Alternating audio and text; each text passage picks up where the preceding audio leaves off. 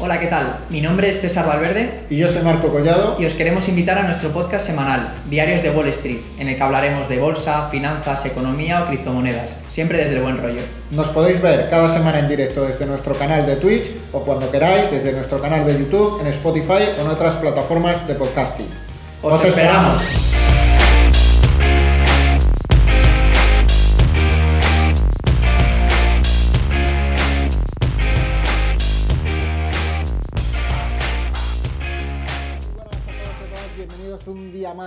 Este Diarios de Wall Street, en este caso episodio número 31 y como siempre con César Valverde. ¿Qué tal ha ido esta semana, César? Es posible que me notes un poco más ronco. Creo que todavía no me he recuperado bien del sábado, de estar, pues bueno, eh, gritando, ya sabes. La fiesta, ¿no? Ah, Mucha fiesta. Bueno, había que celebrarlo. Lo que, pasó el sábado, ¿no? Te veo, Marco, como que tú no has perdido la voz, no sé. Igual pensabas que iba a ganar el Liverpool o, qué pasa. Yo estaba mandándome WhatsApp con, con Mbappé, que nosotros nos llamamos así, yo le digo Mbappé. Y, y nada, estuvimos comentando eso, pues la. Sí, sí. Eh, el robo, el robo al Liverpool, el robo.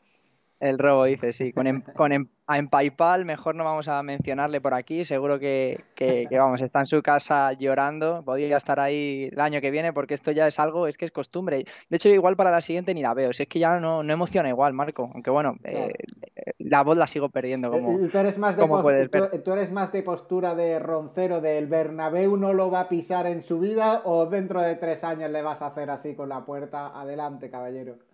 Pues a ver, como el fútbol tiene memoria muy corta, a día de hoy te diría que no le quiero volver a ver en mi vida, que no puede pisar el estadio, pero dentro de tres años pregúntame, que igual te digo, ya que con, tres años más Benzema tendrá cuántos, 38, 39, 30 y, en fin, probablemente 100, así que es posible que haya que, mirar hacia adelante y, bueno, y, dejar este, este episodio atrás, pero a día de hoy no, nunca, jamás, pero bueno estos son mis valores y si no me gusta, si, no te gustan tengo otros, ¿no? Que dicen, pues igual. Bueno, Mbappé creo que también es de esa, de esa religión, ¿eh? Sí, sí, nada. estos son mis colores, pero si me pagas más tengo otros. Sí, sí, en, la propia presentación estuvo hablando que sí, él, animaba de, joven al Milán también, que luego también, no me acuerdo qué otro equipo, el tío va abriendo ahí un abanico por si las cosas van mal y luego ya, pues, pues eso, en tres años decide, a ver, el equipo que mejor esté. El Milán a lo mejor, eh, a lo mejor vuelve, eh, que ha ganado el Scudetto después de no sé cuántos años ahí con Ibra a la cabeza. Les toca, les toca. Es verdad, ¿eh? tú fíjate, en nuestro 2008, 2000, ¿no? Esa época ahí de Shevchenko, Kaká, eh, Dida, si es que, joder, es que todos los jugadores eran, unas máquinas y ahora... que, eh, que ahora lo está sonando Gatuso para el Valencia, que dicen que ya está hecho. Gatuso al Valencia, madre mía está todo muy, muy revuelto eh, y evidentemente, Marco, eh, los mercados financieros no van a ser menos, ¿verdad? Claro que sí, que sí, que nos ponemos a hablar del fútbol porque también es un tema que nos gusta mucho, que muchas veces hemos comentado por aquí eh, el tema de Sorare, ¿no? Lo de las cartas NFTs de futbolistas que nos gusta mucho, que tenemos el proyecto que se llama Footbuyers por ahí también comprando cartas NFT y demás, que, que va de momento bastante bien, a pesar de las caídas de las criptos que esta semana parece que dan un respiro, ¿no? Mm. Y, las bolsas, pues que también han dado un pequeño respiro, aunque a, pesar de que ayer cerraron en negativo, pues en los últimos días hemos recuperado un poquito. Exacto. Eh, creo, vamos, desde mi punto de vista, o se puede pensar, ¿no? Viendo el resto de indicadores, quizás sea un rebote dentro de un mercado bajista. Eh, no podemos cantar victoria y de hecho no hay más que ver eh, cómo los principales indicadores económicos atestiguan que, bueno, que la situación ni mucho menos está bien. por ejemplo, tenemos ya datos de inflación de mayo, pues tanto a nivel europeo como también vamos a focalizar en España. Luego lo comentamos. Spoiler, bastante malos. Eh, en Estados Unidos, eh, leía también el otro día un informe que de 19 indicadores principales económicos, 13 han dado eh, datos o resultados por debajo de lo estimado. El sentimiento del consumidor es el más débil de la década. Eh, también que hay que sumarle, pues bueno, el tira y afloja ante Rusia y el resto de países eh, occidentales con el gas y el petróleo. Yo te embargo, ok, si tú me embargas el petróleo, yo no te voy a vender gas ni a Holanda ni a Dinamarca. En fin, esto va, pues bueno, llevamos ya 100 días, me parece ya de conflicto y parece que la situación ni mucho menos se va, se va a resolver. Las grandes casas pues de, pues de análisis grandes bancos ya hablan de recesión, si bien no en 2022, en 2023. Veremos a ver en qué queda todo esto. Pero, Marco, vamos a dar también un par de noticias positivas, que vean que no somos aquí cenizos, que últimamente parece que atraemos la mala suerte. Comentar que el precio de los fletes eh, parece que ha bajado bastante desde máximos. Luego vamos a comentar esos dos principales índices, lo cual, pues a corto, medio, más bien medio, yo creo que corto, pues tendrá que repercutir de algún modo en, la inflación. Y luego también lo que comentabas al principio, que las criptos parece que rebotan después de esas caídas masivas por el fraude de Terra Luna. Hemos visto ahora también el Terra Luna 2.0, que parece que lleva el mismo camino, ¿no? Pero. Bueno, como, como todo, ya, ya lo comentamos aquí, ¿eh? todo lo que eh, eh, el dicho este de las segundas partes nunca son buenas, pues cuando la primera ha sido tan nefasta, el, volver a hacer lo mismo me parece a mí que, tiene poco, más allá de los primeros movimientos especulativos, va a llegar un momento en el que esto pierda todo el interés y, se acabe yendo a cero también. ¿eh? Total por lo menos va camino de, o sea, todo sea que le dé la vuelta, pero vamos, cuando a su fundador le está buscando la justicia en Singapur, tiene no sé cuántas demandas, eh, este proyecto ya se ha visto que ha caído, eh, creo que ahora está en, torno a un 60% abajo, pero llegó a caer un 80% el, mismo día que, salió. Entonces, bueno, eh, muchas cosas tienen que pasar, muchos milagros se tienen que dar para que esto realmente pues vuelva otra vez ¿no? a, ser de interés para el resto de, los inversores, ¿no? Pero bueno, Marco, ¿Te parece si empezamos hablando de, los containers? Que, bueno, vamos a empezar con algo positivo, ¿no? Ah, bueno, han caído un poquito los precios, pero ojito a la, energía que, viene con fuerza de nuevo, ¿eh? Viene con fuerza hacia arriba y miedo da. Exacto, sí, sí, total. La energía, pues bueno, eh, luego lo comentamos si te parece un pelín más adelante con el conflicto de Rusia-Ucrania que ha tenido pues todo que ver, ¿no? De, ese, de esa nueva alza de, precios. Pero comentar, hay dos índices muy importantes, ¿no? A la hora de, pues de, de medir qué cuesta mover ese contenedor. Uno es el Freightos Index, que consiste en una media ponderada eh, que se calcula al mover un contenedor de 40 pies de tamaños por las 12 mayores rutas comerciales del mundo, las cuales a su vez son representadas por sus mayores puertos. O sea, una media pues bastante global.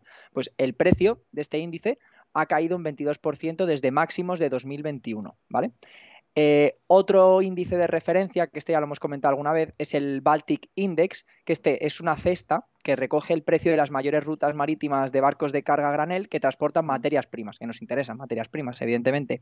Eh, no son como los otros containers que hablábamos antes, que se utilizan más pues, para ese comercio mundial y transportar otro tipo de, bienes. ¿no? Pues para este Baltic Index, el precio ha caído un 49% desde máximos. Claro, si te quedas solo con eso y dices, Buah, ya estamos perfectos, esto es, esto es coser y cantar. Pues no, los precios eh, pues bueno, no han recuperado esos niveles pre-pandemia y ahora mismo son cinco veces superiores a la situación pues, de 2018 o 2019. O sea que, bueno, eh, como, como, dice el meme este de, First Date, contento pero no mucho, ¿no? Pues lo podemos aplicar en, este, en, esta parte, ¿no? De, de los containers.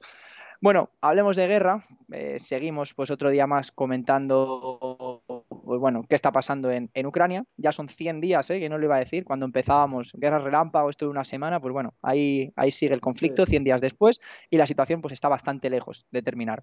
Vamos a hablar, eh, bueno, el corte de gas, ¿no? que esto ha sido una de las noticias más importantes. Dinamarca y Holanda han dicho que no van a pagar en rublos. Ha llegado Rusia, ha dicho que bueno, que si no hay rublos, pues que no van a, les van a cortar el, el, pipeline, ¿no? los, Exacto.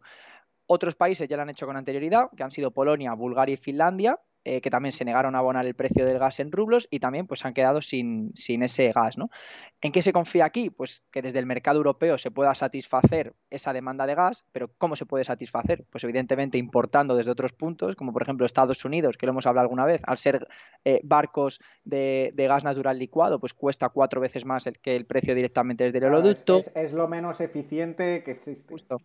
Exacto, exacto. Luego, pues, por ejemplo, aquí en España veíamos Nigeria, un país que, por ejemplo, que había aumentado su cuota de mercado, Estados Unidos y, bueno, eh, Qatar, que es uno también de los más importantes. Así que, pues bueno, vamos a ver, evidentemente, cómo el gas, pues, sube, ¿no? En las, en las próximas fechas. Creo que es algo bastante evidente. Eh, por contrapartida, eh, pues bueno, al, leer esta noticia, ¿no? Entre otras cosas, ¿qué han hecho desde el gobierno central o qué han hecho desde las instituciones europeas? Pues bueno, querían en un primer momento una prohibición total eh, pues del, petróleo ruso. Esto lo, pidió Ursula von der, Leyen perdón, eh, hace casi un mes, pero bueno, es prácticamente imposible porque hay países como pues por ejemplo Hungría, que de primera ya se ha negado 100%, pero también Eslovaquia o República Checa, que no cuentan con salida al mar y claro, pues les, puede, les puede reventar directamente. Entonces, bueno, al final, ¿qué, ¿qué van a hacer? Pues simplemente eh, golpear esas importaciones de crudo por barco, que, se, que supone que son alrededor de dos tercios del total que fluye a la Unión Europea desde Rusia. Entonces, pues bueno, poco a poco, en principio, al acabar el año, ¿no? A finales de año. La idea pues es para de aquí a final de año perder el, el 90%, ¿no? Eh, bajar el 90% del consumo de petróleo ruso, que yo creo que ese 10% se referirá a estos países, a Hungría, Eslovaquia y República Checa que no les queda, que no les queda otro. Pero claro, eh, es muy bonito, eh, todos intentamos ir a uno, ya comentábamos en el anterior podcast, ¿no? Como por ejemplo desde Italia la empresa gasística Enis había abierto cuenta en rublos para precisamente, pues bueno, plegarse, ¿no? Ante lo que le piden desde, desde Rusia y, y, no ir, pues digamos, todos remando en esa misma dirección. ¿Qué otros países pues están haciendo cosas similares? Pues por ejemplo, India y China están ahora mismo comprando más petróleo ruso que nunca y leía que según estimaciones pues de, algunos think tank, eh, think tank, perdón, think, gracias, think tank, sí, sí, comentaban que, bueno, que más o menos se estima que a Rusia le cuesta producir un barril de petróleo de media o, o en promedio de 55 a 70 dólares. Y ahora mismo los está vendiendo pues a China y a India a precios muy inferiores de los que están ahora mismo cotizando en mercado, que son por debajo de 90 dólares el barril. Entonces, claro, pues de 55 a 90 dólares le está sacando casi un, un 80, bueno, sin casi, le estará sacando un 70, un 80% de beneficio a cada barril y, están, pues eso, comprando sin parar. Es una oportunidad única que tienen que aprovechar. Entonces, bueno. Claro, eh, es que esto lo que está provocando más bien es un cambio de flujos de mercado. Porque ayer, mira, ayer fue un día perfecto para ver esto. Porque ayer, eh, cuando Europa publica el ban al petróleo ruso de aquí a final de año, ¿no? Lo que hemos dicho de la caída del 90% de las importaciones, el mercado pegó una subida, el mercado de energía. El, el heating oil se puso subiendo un 4%, la gasolina como un 3%, el Brent, el crudo fue el que menos subió, porque sabemos que el crudo está un poco retenido por la liberación de reservas estratégicas de Estados Unidos y, está un poco más controlado, pero también subió y subió por encima de los 120 dólares eh, por barril. Y luego por la tarde se publicó la noticia de, que las exportaciones rusas no habían caído tanto de petróleo, no habían caído tanto como se esperaba. Entonces el mercado se cayó por completo, el heating oil pasó de subir, por ejemplo, un 4% a caer un 1%, el petróleo pasó de subir un 1,5, un 2% a caer un 2%. Es decir, que eh, un mercado que empezó el día subiendo de 116 a 121 dólares en el crudo, mm. acabó el día bajando de nuevo a 116, 117 dólares. Porque al final ves que, esto no va de que si Rusia deja de vender a Europa se queda sin mercado, ¿no? A lo mejor lo tiene que vender más barato, pero lo vende más barato en otro lado. Sí, justo, coincido con lo que dices.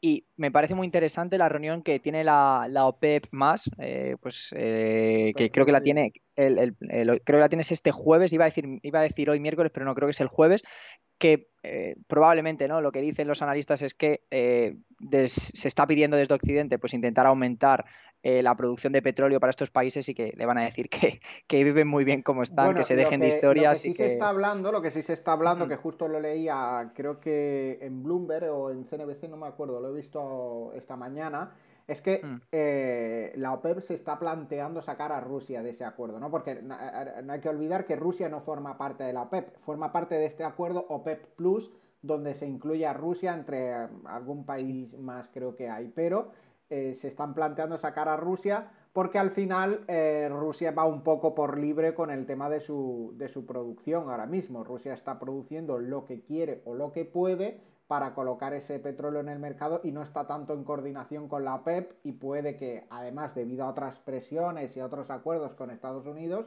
pues estén planteando el, sacar a Rusia de este acuerdo. Exacto. Es que lo hemos comentado aquí pues en, anteriores podcasts, ¿no? Que, parecía que, estas eh, sanciones iban a ahogar a la economía rusa, que iba a parar la guerra de inmediato, pero está ganando más dinero que nunca. Y de hecho, una de las, un gran indicador, ¿no? Para, para indicar lo, sana, entre comillas, que está su economía, vamos a entender esto de sana, ¿no? Eh, el Banco Central de, de Rusia ha reducido por tercera vez en poco más de un mes los tipos de interés eh, desde un 14% a un 11%, en un esfuerzo por intentar reducir el valor del rublo que se está disparando frente al dólar en las últimas semanas. ¿no? Eh, claro, ¿por qué un gobierno quiere reducir ese valor de, su moneda? Pues bueno, porque les está haciendo mucho daño a la hora de exportar. O sea, y ya no solo eso, son dos motivos, ¿no? Primero para las exportaciones y luego también el propio gobierno central cobra algunos impuestos sobre la energía en moneda extranjera que luego tiene que convertir. Entonces, de este modo, estamos viendo cómo eh, lo que en un primer momento parecía de vamos a dejar de comprarles petróleo, gas, diamantes, oro, cualquier eh, materia prima de Rusia, que bueno, que, pues eso, que, iba a hacer que el conflicto pues eh, se acabase más pronto que, que, tarde, ¿no? Y estamos viendo que Rusia pues está eh, capeando ¿no? esas sanciones, está ganando más dinero que nunca eh, pues de sus exportaciones de petróleo y de gas y que puede prolongar esta agonía pues eh, más tiempo del que desde un primer momento parecía. es, que lo comentábamos hace un par de podcasts, creo que mm. el balance por cuenta corriente de Rusia era mucho más positivo que en años anteriores y es que básicamente podría sumar lo de los últimos 10 años juntos. El, solo lo que llevamos de año, de este 2022, que muy poquito tiempo de, bueno, no llega a medio año todavía, ¿no? No hemos cumplido el mes 6 completo. En cinco meses han ingresado más que en los últimos 10 años. Y otro país que está siendo muy beneficiado por esta guerra está siendo Arabia Saudí, con su empresa nacional petrolífera Aramco, que se ha convertido en la empresa más grande del mundo, ¿no? Hemos pasado de, de empresas como Apple, eh, Amazon y demás, a tener mm. a una petrolera como empresa más grande del mundo, las refinerías, eh, no paro de leer noticias de se abre una nueva refinería no sé dónde, vamos a abrir la, una refinería que teníamos, una de las tres plantas de esta refinería que teníamos cerrada eh, y tiene una capacidad de 600.000 barriles al día. Es que es el negocio, ahora mismo en el mundo, tú te pones a mirar cuál es el mejor negocio que hay en cuanto a rentabilidad y ahora mismo el mejor negocio que hay es refinar petróleo, con unos márgenes del 60-70% sobre el refinado, es una auténtica locura. Totalmente. Hemos, cambiado quizá de un entorno muy enfocado hacia las empresas tecnológicas, ¿no? Lo que decías antes, pues un Apple, un Microsoft, un Tesla, un Google, y ahora pues estamos viendo pues eso, que las empresas eh, de energía, las empresas eh, de extracción, las empresas de refinado, pues son las que mejor lo están, lo están haciendo, pero vamos, con una diferencia abismal del, del resto. Luego, luego comentaremos por sectores, eh, porque, porque bueno, vamos a ver que, ha sido pues un, una última semana, sobre todo, bastante buena, ¿no? Esperemos que, no sea ese rebote del gato muerto que comentamos aquí de vez en cuando. Así que, así que bueno, luego lo comentamos. Vamos a hablar ahora, Marco, si te parece, eh, pues bueno, ya tenemos datos de IPC tanto de Europa como, bueno, evidentemente, pues España al pertenecer eh, a Europa, pues también. y han sido pues bastante malos, ¿no? déjame que te lea por aquí. En Europa, la media pues el IPC ha escalado hasta un 8,1% interanual en mayo, que son siete décimas más que abril, que parecía que, ya habíamos tocado techo y que a partir de ahí mm. sería pues todo bajada, ya hemos visto que no. Y eh, pues bueno, además ha reventado las previsiones que se tenían, que se estimaban ¿no? que, la, que la inflación se situase en un 7,7, o sea, del 8,1 al 7,7, pues bueno, ya vemos que hay varias décimas de diferencia. Eh, este jarro de agua fría, eh, pues bueno, ha sentado, pues ya sabemos que está bastante dividido, ¿no? El Banco Central Europeo, algunos quieren tomar la decisión de subir eh, esos tipos de interés de forma inmediata, otros se lo están planteando para quizá un poco más adelante. Noticias como esta te hacen ver que hay que tomar una decisión pues a la de ya. Y fíjate que ya se está comenzando a hablar incluso de alzas de tipos de 50 puntos básicos, como en Estados Unidos, que son las alzas que estamos viendo. O sea, pasado de no hacer nada a en un futuro quizá 25, en un futuro ya sí que 25, que esto ha sido lo último que han dicho, a oye, en la próxima igual tenemos que subir 50 puntos básicos, lo cual yo creo que desde mi punto de vista una noticia tan radical eh, y, sobre todo por lo, por lo imprevisto, ¿no? Porque es algo que sabemos todos que tiene que pasar y que lo tenían que haber hecho ya. O sea, cuando digo ya lo tenían que haber hecho hace un año o hace un año y medio. Pero, pero ya de repente, del no a 50 puntos básicos, joder, que se preparen las empresas que esto va, va a causar, va a causar estragos, ¿eh? Sí, ahora mismo la probabilidad de subida de tipos sigue estando ahí en el rango 2,75-3%, que es más o menos lo que, es, lo que estaba estimado, pero ojito que no acabemos el año por encima de esos tipos de interés en Estados Unidos. ¿eh? Y eso va a enfriar la economía sí o sí, con esta inflación, esos tipos de interés tan altos, vamos, yo lo veo de cajón que vamos de cabeza a una recesión. Raro me parecería que eso no llegara. Sí, vamos, coincido. O una esta inflación también que se está. Sí, eh, bueno, ahora iba a haber una reunión, eh, Fed, mm. eh, Gobierno Central de, de, Estados Unidos. El otro día leía que la última vez que hubo este tipo de reunión para tratar el tema de la inflación entre la Reserva Federal y el Gobierno de los Estados Unidos fue en la época de Reagan y salían mm. como unos datos, unos textos filtrados de esa reunión en los que Reagan les pidió, por favor, a la Reserva Federal que no subieran los tipos de interés hasta que pasaran las elecciones. un clásico, Marco, claro que sí. Al final lo que importa no es eh, la economía, no son los ciudadanos, no es nada, lo que importa es volver a salir reelegido presidente. Menos mal que la Fed tiene que ser un organismo imparcial, ¿no? Pero bueno, eh, ya, ya le hemos hablado aquí, un banco imparcial formado por 12 bancos eh, americanos, cada uno pues con su propio interés y con sus y con sus propios objetivos, ¿no? Pero bueno, creo que eran, no sé si son 12 o 18, igual le he dicho 12 y son 18, pero bueno, eh, se entiende, ¿no? Que son bancos al fin y al cabo de capital privado, que, los dirigen manos privadas y que pues van a mirar e, evidentemente su bien y no el bien del, del ciudadano. Así que no me extrañaría ¿eh? que, que en esa reunión dijesen, oye, vamos a esperarnos un poco porque Biden, yo no sé cómo estarán ahora mismo las encuestas de, satisfacción globales, o, bueno, americanas en este caso, pero no creo que esté muy arriba, ¿eh? Yo creo que, está bastante, bastante... Y no hay que olvidar que contra quien va a pelear el ser el reelegido es contra Donald Trump. Totalmente, sí, sí, sí. Así que bueno, en fin, veremos a ver en qué queda todo esto. Nada, antes de entrar con España, comentar rápidamente que eh, pues de los principales componentes de la inflación, el que más ha subido, evidentemente, ha sido la energía. Eh, que ha vuelto a, la tasa ha sido, déjame quitarla que la tengo por aquí, del 39,2% eh, de este mes al 37,5% de abril y luego seguida también de alimentos, alcohol y tabaco, 7,5% frente al 6,3% y luego ya, bueno, también servicios, bienes industriales no energéticos, etcétera. es que todo el mundo está subiendo precios, los bares suben precios, las tiendas suben precios, todos suben precios, así que la pelota ya, ya está rodando ayer fui al campo, que no lo tengo muy cerca de casa, pero bueno, estaba dando un paseo y fui al campo. Digo, bueno, a ver qué, tenemos por aquí. Yo suelo comprar en el Lidl o en el Aldi o en el Carrefour, que son los que tengo más cerca, sobre todo el Lidl y Aldi. Pero bueno, sé que no le interesa a la gente, pero yo lo cuento. Y cuando, cuando entré en el campo, de verdad, me llevé dos bolsas, pero, pero vamos, según mis estimaciones, hace cosa de, pues de 4 o 5 meses no me hubiese costado más de 25 euros. Pues ayer me costó 44 de verdad. O sea, y de hecho veía los frutos de la fruta, los precios de la fruta y de la verdura y ya iba, iba, seleccionando, digo, me llevo una sandía. Digo, uff, pero ¿cómo lleva una sandía? Es que yo, yo, me quedé sorprendido aquí ya hablando de, de, datos Nuestras vidas, ¿no? ¿no? de, no, yo me quedé sorprendido porque yo nunca me había fijado, a lo mejor compras un pack de estos de, de Coca-Colas y no te mm. fijas en el precio unitario porque más o menos tienes en la cabeza lo que cuesta una lata. ¿Cuánto dirías tú que, que cuesta una lata de Coca-Cola cero? Más o menos. Yo, entre 50 y 60 céntimos. Claro, eso es lo que. Yo tenía en mi cabeza el número 56 céntimos. No sé por qué, en algún momento vería yo ese, ese número en, el, en algún supermercado donde lo comprara y más o menos yo tenía por ahí que. Con, en el pack ahorro este, que son 12 latas y demás. Bueno, pues aquí en el Carrefour al lado de casa ya van por 78 céntimos las, las latas de Coca-Cola. Claro, hay que pensar que una lata de Coca-Cola lleva aluminio, que yo creo que es más caro todavía que el, contenido, ¿no? Creo que el contenedor es más, es más caro que el contenido y el, y el aluminio ha subido como un 40% eh, de un mm. año para otro.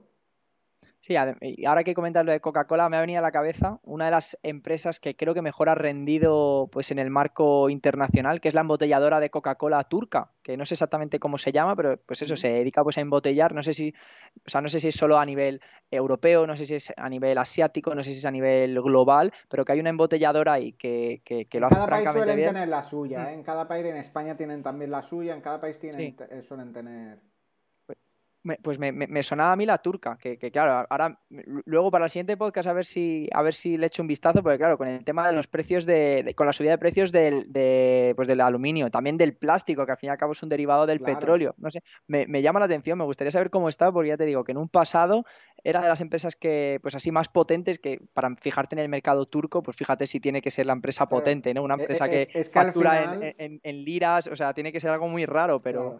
Es que al final tú piensas en un pack de Coca-Cola, es que estoy seguro, es que lo más barato es la Coca-Cola en sí. Es que el plástico que envuelve el paquete, el plástico que une las anillas y el aluminio de las latas, estoy seguro que vale más y el transporte de, esas Coca-Colas mm. hacia el supermercado cuesta más que lo que es la Coca-Cola en sí. Podría ser agua, podría ser cualquier otra cosa que valdría lo mismo. De hecho, si fuera agua creo que sería hasta más caro. Es, ahí 100%, 100% seguro. Pues voy a investigarlo y para el próximo podcast lo, comentamos, a ver cómo han sido, pues eso, ese cambio eh, o esa subida ¿no? en las materias primas que seguro que le ha afectado pues de, lleno. Y bueno, ya hemos comentado los datos europeos. España, pues evidentemente no te voy a decir, jue, en España lo estamos haciendo genial. Somos el único país que resulta que, ha batido récord y que, bueno, eh, pues sí, hemos batido récord, pero hacia arriba, otra vez más, ¿no? Eh, déjame que te lea por aquí. Eh, en abril la inflación se situó en un 8,3, parecía que ya había roto ese pico alcista 9,8%, que eso fue una auténtica locura de marzo, pero ahora pues en mayo vuelve a marcar un 8,7%, o sea, ha subido de 8,3 a 8,7%. Eh, y claro, pues también se estimaba un 8,4%, de, era lo que estimaban los expertos, ¿no? o sea, por encima de lo que se estiman los expertos, por encima también del, IPC de, de abril y comentar que aquí que el repunte sobre todo se debe a la subida de precios de los carburantes también y a la subida también de los alimentos. Lo cual es curioso porque eh, tenemos, o, hace cosa de uno o dos meses, ¿no? que fue cuando se firmó esta, esta ayuda ¿no? a, la gasolina ¿no? de, esos 20 céntimos por, no sé si por litro, no me acuerdo exactamente cómo era, que en principio se supone que tenía que paliar esos efectos adversos de la inflación, por lo que se ve, ni mucho menos lo ha paliado. Y eh, de hecho, la semana pasada el precio medio de la gasolina aquí en España llegó a un máximo histórico al llegar a los 1,94 euros por litro. O sea, estamos que lo bueno, yo la he visto más cara, ¿eh? yo la he visto a más de 2 euros, ¿eh? que, será el precio medio, será el precio claro, medio. el precio medio. Esto, pero yo en, Madrid, en Madrid yo he visto la gasolina por encima de 2. Sí, no, no, sí, es, es lo, vamos, yo también lo he visto por encima de dos, pero imagino que esto estará tomando, pues, pues no sé, eh, pues eso, Cuenca, eh, no sé, otros, otras regiones donde será las low cost y demás. Sale más barato, sí, sí, sí. Pero al, final, el efecto que están teniendo, sí que eh, esto es como un, popular opinion, ¿no? al final tenemos, vale, muy bien, nos da la ayuda esta para comprar la gasolina, que al final viene de lo que ganan de más por cobrar más por cobrar el impuesto proporcional a, un precio más caro de la gasolina. Pero claro, lo que están consiguiendo los gobiernos con, estas políticas, España, Alemania, todos los países que están subsidiando a Italia el precio de la energía y de la gasolina, es que la economía no se frene tanto, que vale, está bien, pero es que seguimos consumiendo petróleo como si estuviera barato. Eh, bueno, barato, eh, como si no estuviera tan caro. Entonces, si hay más consumo de petróleo, más sube. Entonces, seguimos alimentando la pelota y el efecto al final es prácticamente nulo, porque, porque la subida del crudo se va comiendo la ayuda que estás dando. Entonces, eh, estamos haciendo el tonto, básicamente. Sí, un poco. Sí, sí, total, total. Y no es la única materia prima, ¿no? De la que últimamente se ha hablado que iban a, pues que estaban fomentando ayudas. La otra era la excepción ibérica, esta que comentaban, ¿no? Para capar el precio del gas, que en principio iba a ser también aprobado hace, hace dos meses y que todavía, pues bueno, se, está retrasando. No sé si está, no sé exactamente si necesitan el sí de Bruselas. La verdad que estoy un poco desconectado con este tema, pero lo que sí que dicen los expertos es que cuando esto se acabe por fin de, aprobar, podrá reducir hasta un punto entero la inflación media anual. O sea que, bueno, a ver si lo aprueban rápido, pronto. y... A ver si eso llega, pero sí que es verdad que al final todo está en manos de la energía y Vamos a ver si, si, este, si el mercado se va readaptando y al final tiene efecto toda esa nueva apertura de refinerías que están abriendo, porque al final, vamos, yo, yo siempre mm. tengo eh, mis pequeñas teorías conspirativas de que al final Rusia y China son quienes claramente están ganando eh, el eje, ¿no? El eje Rusia-China están ganando esta guerra, Arabia aprovechándose por ahí y ahora mismo lo que están provocando es que toda la industria eh, petrolera eh, de Estados Unidos se vuelva, que era ineficiente a los precios que estaba el crudo, que se ponga a trabajar de nuevo porque los precios son muy atractivos, que empiecen a hacer inversiones de miles de millones. Y en el momento en el que eso esté hecho, seguramente hagan caer el precio de la energía de nuevo, eh, Arabia se pondrá a producir como locos, China abrirá nuevas refinerías y producirán también como locos, se derrumbará el precio de la energía de nuevo y Estados Unidos se encontrará de nuevo con 20.000 pozos nuevos petrolíferos abiertos, con toda su inversión hecha y diciendo, ¿y ahora a qué? ¿A cerrar y amortizar o cómo, o cómo hago esto? Para mí, esa es la visión que tengo. Cuando esto se venga abajo, el precio de la energía creo que se va a venir muy rápido para abajo y vamos a tener una sobreproducción brutal de, crudo, porque ahora mismo lo de eh, las políticas de, verdes y demás están totalmente fuera de lugar. Se ha olvidado todo el mundo de eh, Agenda 2030 y de todo. Total. Sí, no, yo, creo que tengo la solución. Cuando Estados Unidos vea que ha hecho un desembolso brutal y que, bueno, que eso, que han caído los márgenes operativos y que no les resulta rentable, ¿qué hará? Pues invadir un país. Y ya está, y con eso volverán a subir otra vez los precios del crudo. Es, muy sencillo, Marcos, y tampoco hay que comerse el tarro. Ya, ya pasan ha pasado en el pasado muchas veces y, la historia pues va a tender a, repetirse seguro. O sea que, eh, eh, nada, simplemente ya por finalizar esto.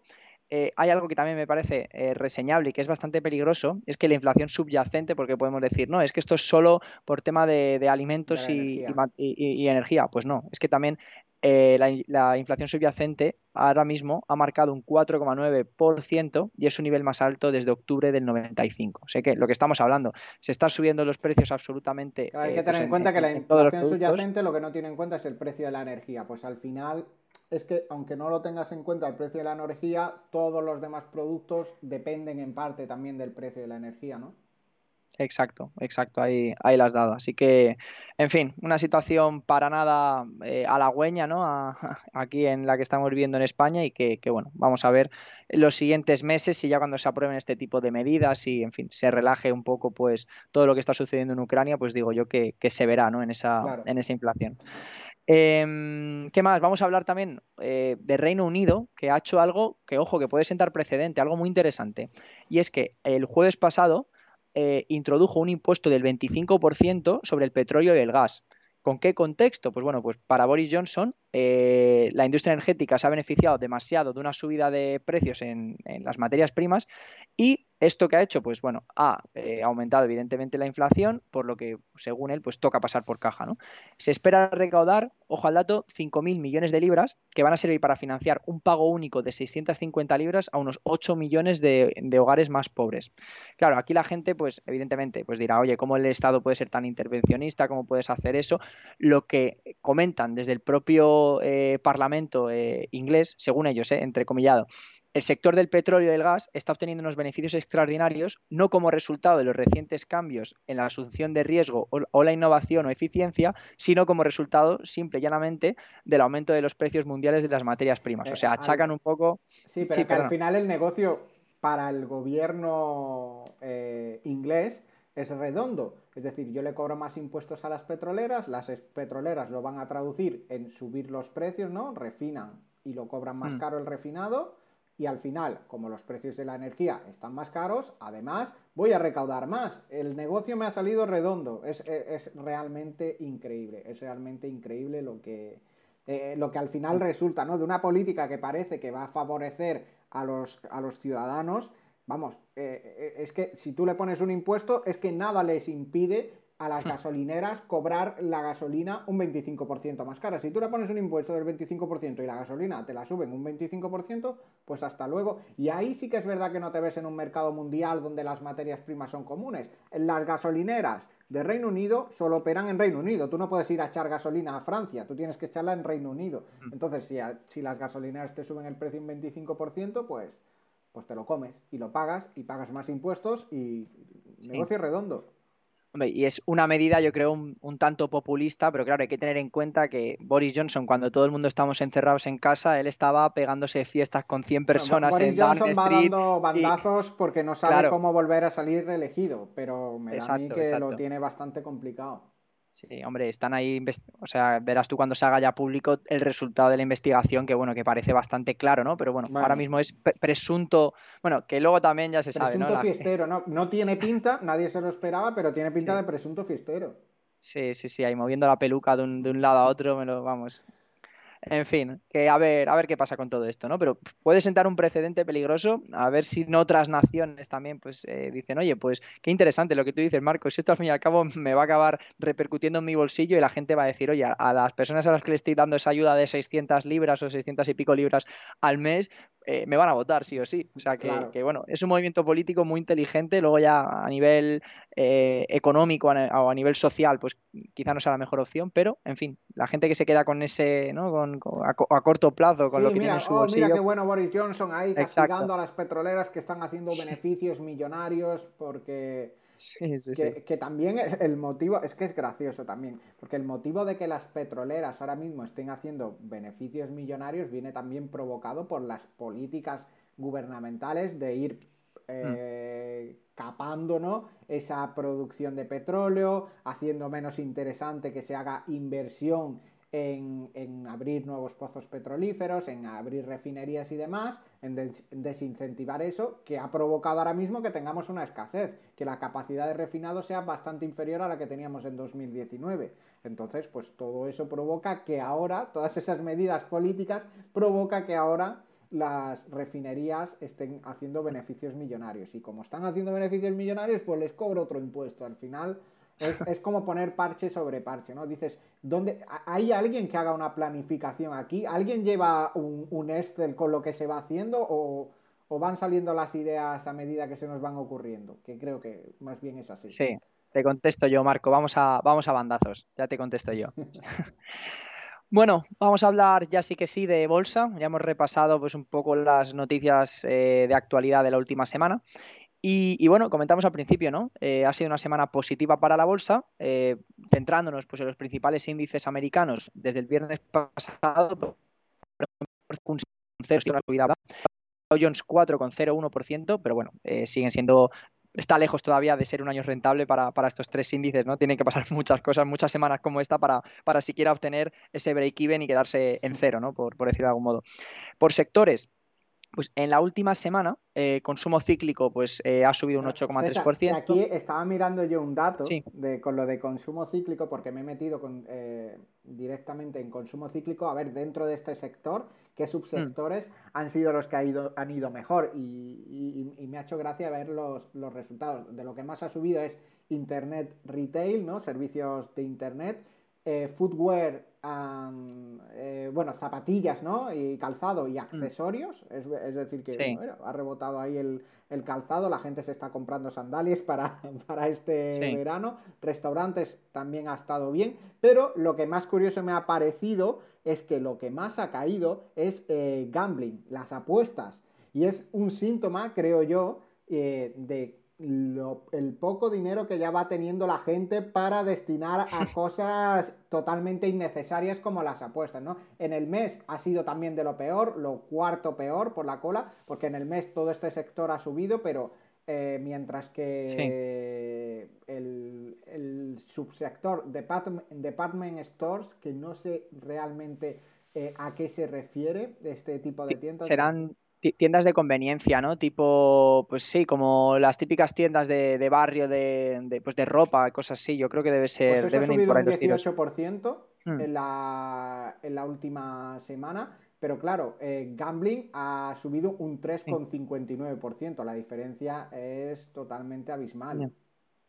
Yo igual achaco también, eh, no sé, que, lo que dices tiene mucho sentido, pero quizás eh, antes, por ejemplo, NBA, que ya estamos pues en la, prácticamente en la final, pero antes igual se podía eh, se podía meter dinero a más partidos, ¿no? Había muchos más partidos de playoff. Eso puede ser también. Pero bueno, es que si miras en los tres últimos meses, César, gambling es el peor. En los tres últimos meses, cuando, según lo que dices, sería lo más interesante, ¿no? Finales de NBA, finales de Champions y demás, en los últimos tres meses es el peor subsector con una caída del 24%.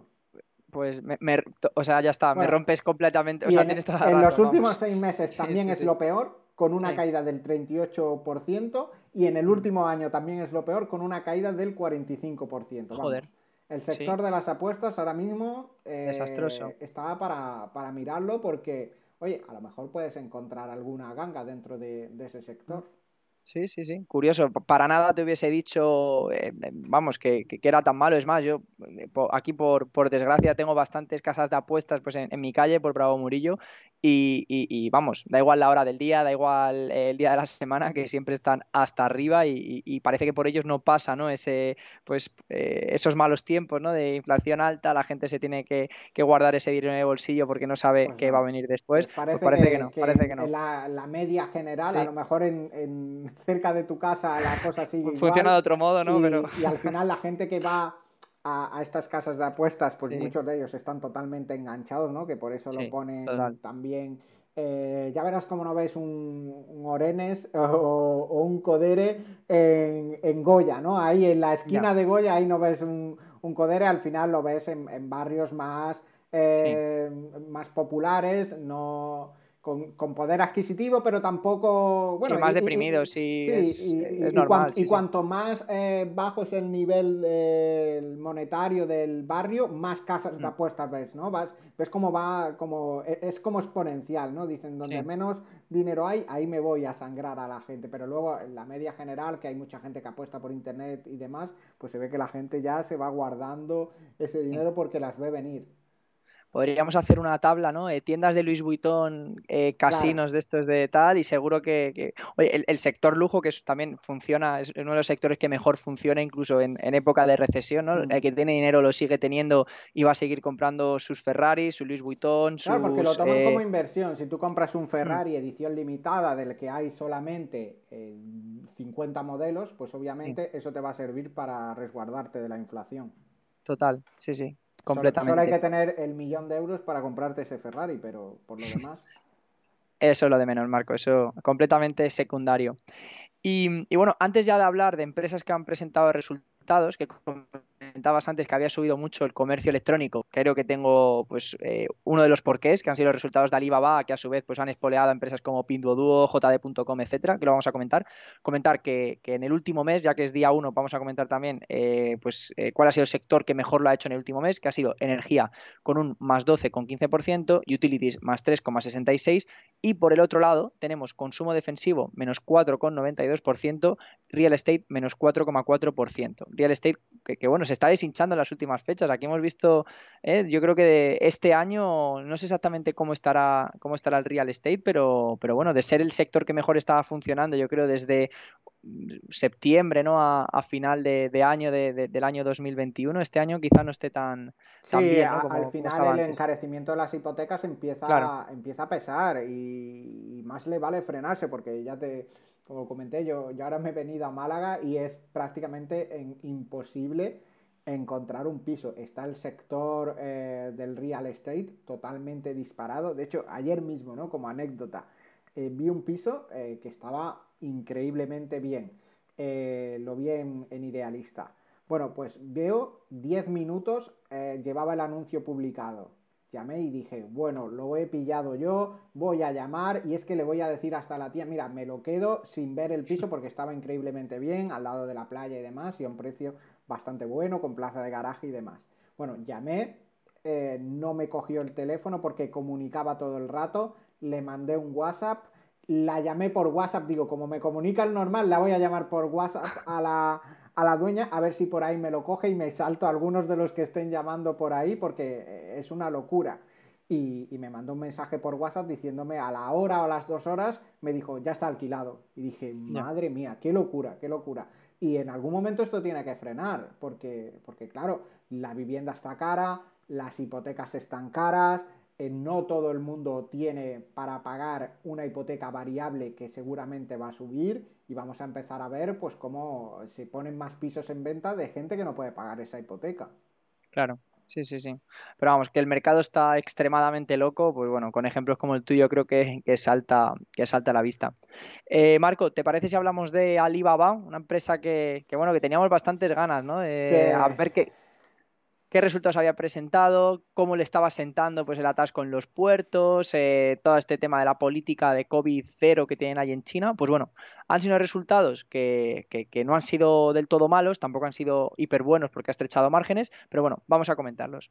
Primero, en ingresos, más 9% year over year, en comparación con el mismo trimestre de 2021. Y luego el fiscal year, que también lo presentaba justo con, esto, con este trimestre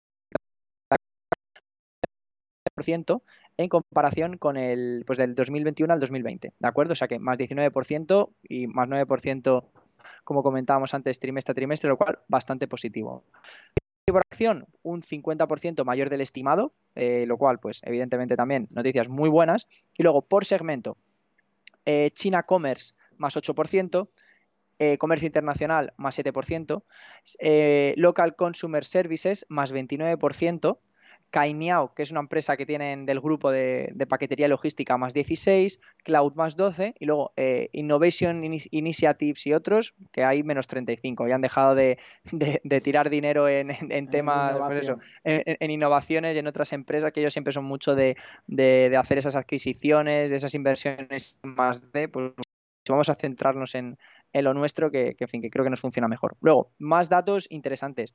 Usuarios activos anuales más 15%, eh, lo cual, pues bueno, teniendo en cuenta la masa crítica que tiene Alibaba, subir un 15% es eh, pues un número muy, muy interesante.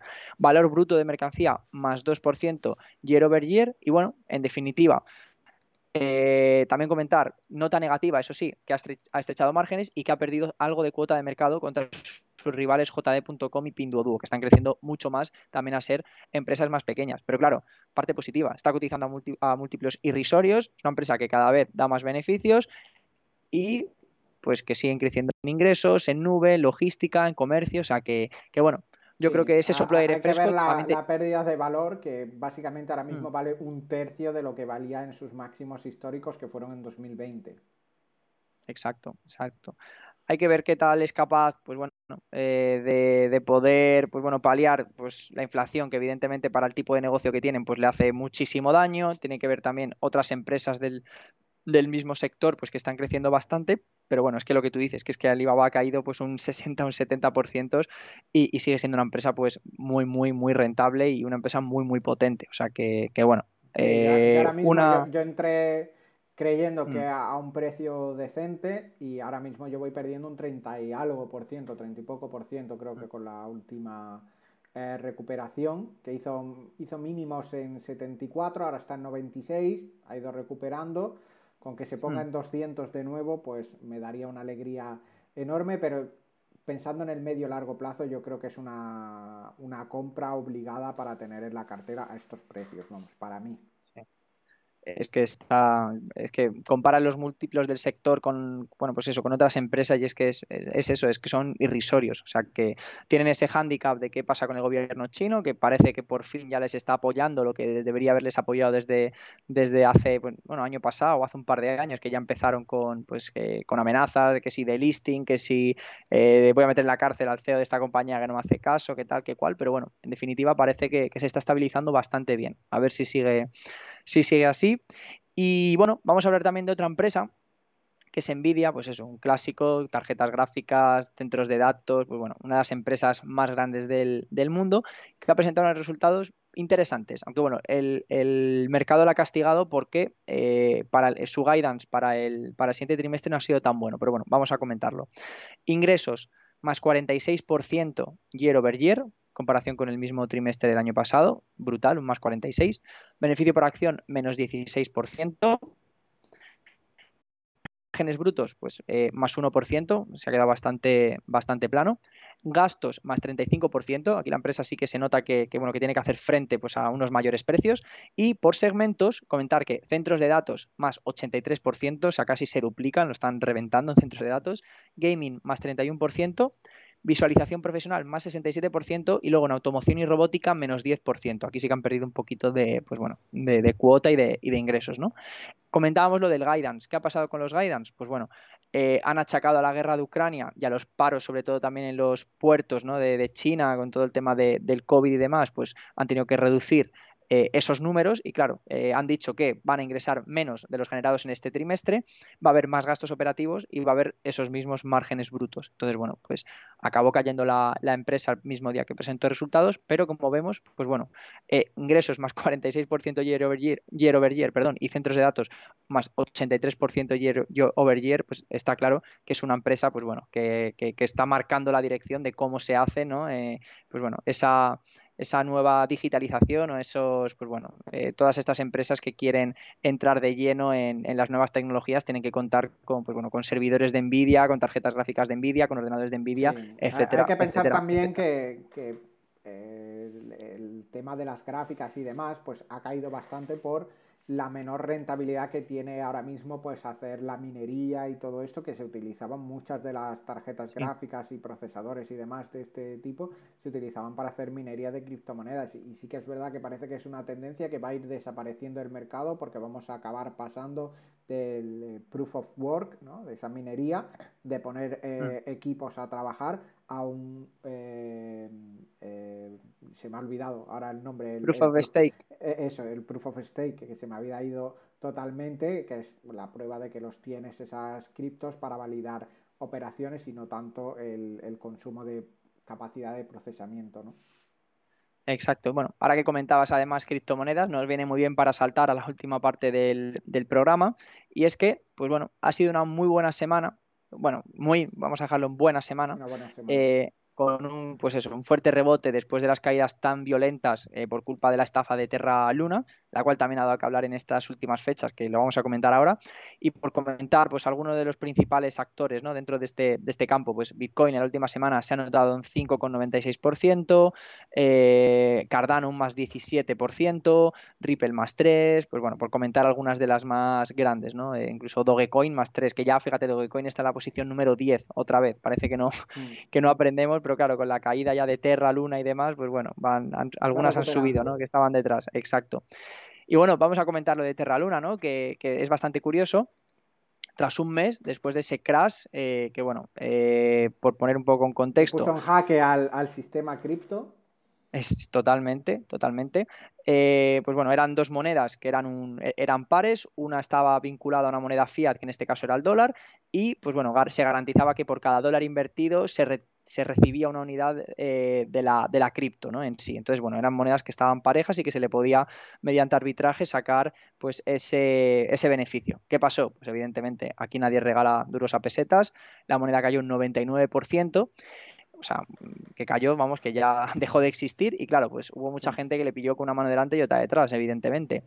Eh, entonces, ¿qué pasó? Pues el creador dijo, oye, vamos a rescatar este tándem, vamos a lanzar otra moneda que le vamos a rebautizar como Terra 2.0, ¿vale? Y bueno, y ahora ya, pues bueno, olvidamos lo que ha pasado en el pasado, lo llevamos a llamar Terra Classic y Luna Classic, de esto no quiero saber nada, hmm. y, bueno, lanzaron este, este Luna y Terra 2.0 sin asociarse con una moneda estable y sustitutos de los causantes de la oleada de ventas, ¿no?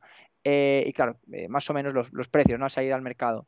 Eh, lo tengo por aquí. El token Luna llegó a superar los 30 dólares por unidad, Terra rozó los 20 dólares, pero el propio día del debut, Luna eh, cayó de 30 a 9,55 dólares y Terra de 20 cayó a los 9 dólares. O sea, una caída pues, de más de un 50%. Pero claro, lo que tú comentabas, Marco, al principio, yo no me la jugaría teniendo en cuenta. De hecho, vi un tuit que me pareció muy interesante que comentaba, ¿no? Como Bernard Madoff eh, estafó, bueno, eh, uno de los estafadores más grandes de la historia americana, estafó 60 mil millones, el padre de la, del esquema piramidal Ponzi, ¿no? 60 mil millones defraudó. Y esa fue una cantidad similar a la que estafó eh, Do Kwon, que es el, el, el ¿no? de, este, de este sistema. Fíjate, uno está en la cárcel, yo no sé si ahora estará vivo o muerto, pero vamos, llevará en la cárcel creo que desde 2009 y, la otra persona, pues oye, le están investigando mientras en Corea del Sur, en Singapur y tal, pero oye, sigue, sigue sacando monedas a flote. O sea que... yo, para mí esta moneda, si te puedes poner en corto, yo creo que es la mejor opción. El poder ponerte en corto en esta moneda, sí que es verdad que con la volatilidad que tiene que tener, pues te va a sacar,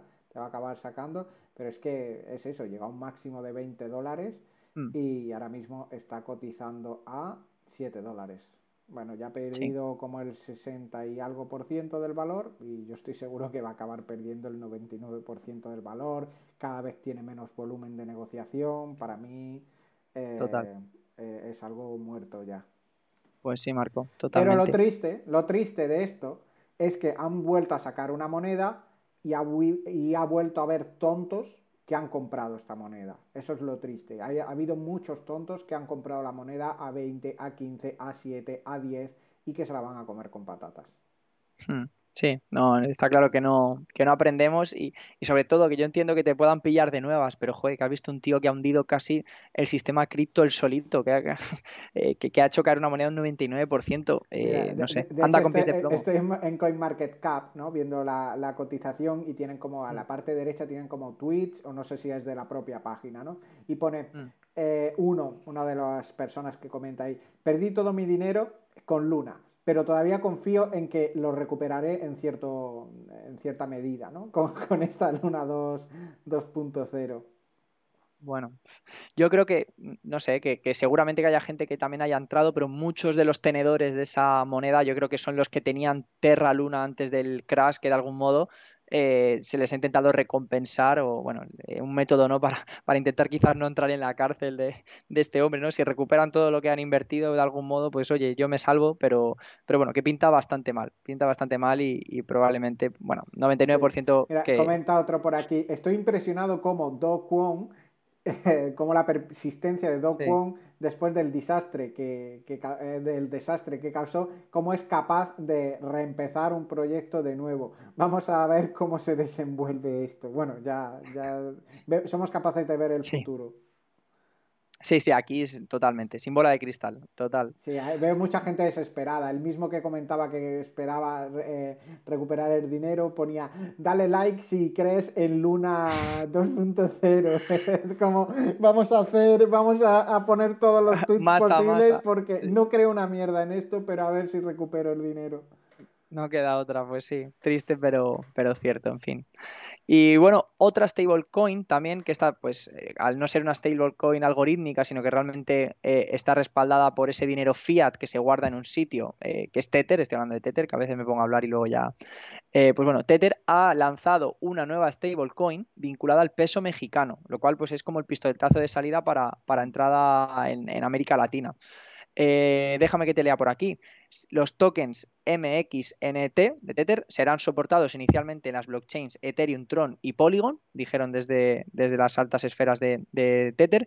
Y también han dicho que la expansión de Tether en México supone una oportunidad única gracias al flujo millonario de remesas en el país, así como las dificultades que conllevan las transferencias internas de dinero. Cosa que creo que coincidimos y que sabemos un poco cómo funciona la, la economía mexicana. Otro dato también interesante de por qué han decidido desembarcar ahí, pues bueno, alrededor del 40% de las empresas mexicanas están buscando adoptar blockchain y criptodivisas, eh, pues bueno, de alguna forma, ¿no? Lo cual, pues, eh, hace que, México sea una ubicación privilegiada para, este tipo de, iniciativas, ¿no? Entonces, oye, pues seguro que tienen Vamos a ver qué, pasa, a ver cuánto pagan por el staking de esta stablecoin, porque al final pues puedes hacer una estrategia de ponerte largo en la, en la moneda fiat y corto en, en la, en la cripto para cubrirte y recibir ese staking. No sé si se podrá hacer, pero habría que verlo.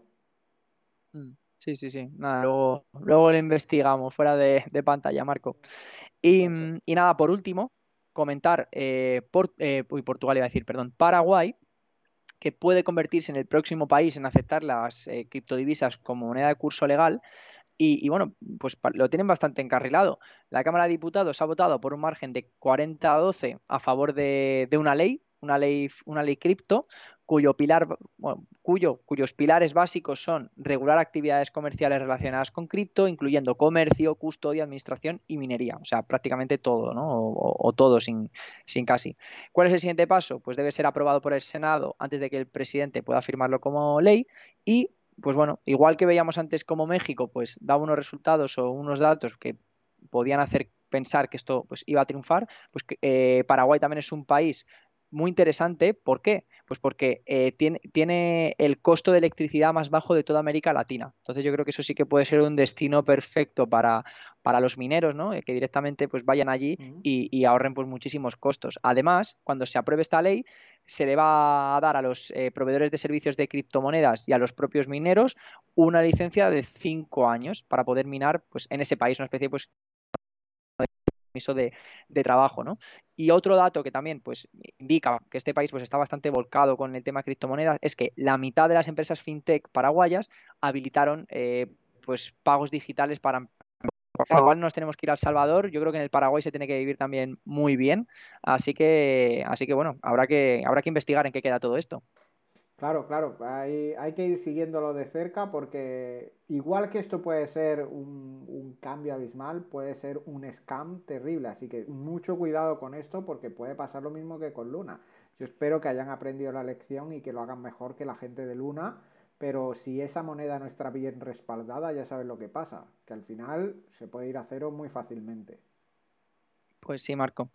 Y nada, yo lo único comentar, ya que nos estamos despidiendo y, ya por cerrar el programa, tenemos un evento mañana en el Florida Park, aquí en Madrid, de 7 a 9. Si os metéis en nuestras redes sociales, pues bueno, encontraréis toda la, información. Es presencial, es presencial que nos salimos del online para, para hablar con vosotros, para hablar con la gente. Estáis bueno, estáis invitados, cuesta dos euritos, ¿eh? cuesta dos euritos e incluye una cerveza.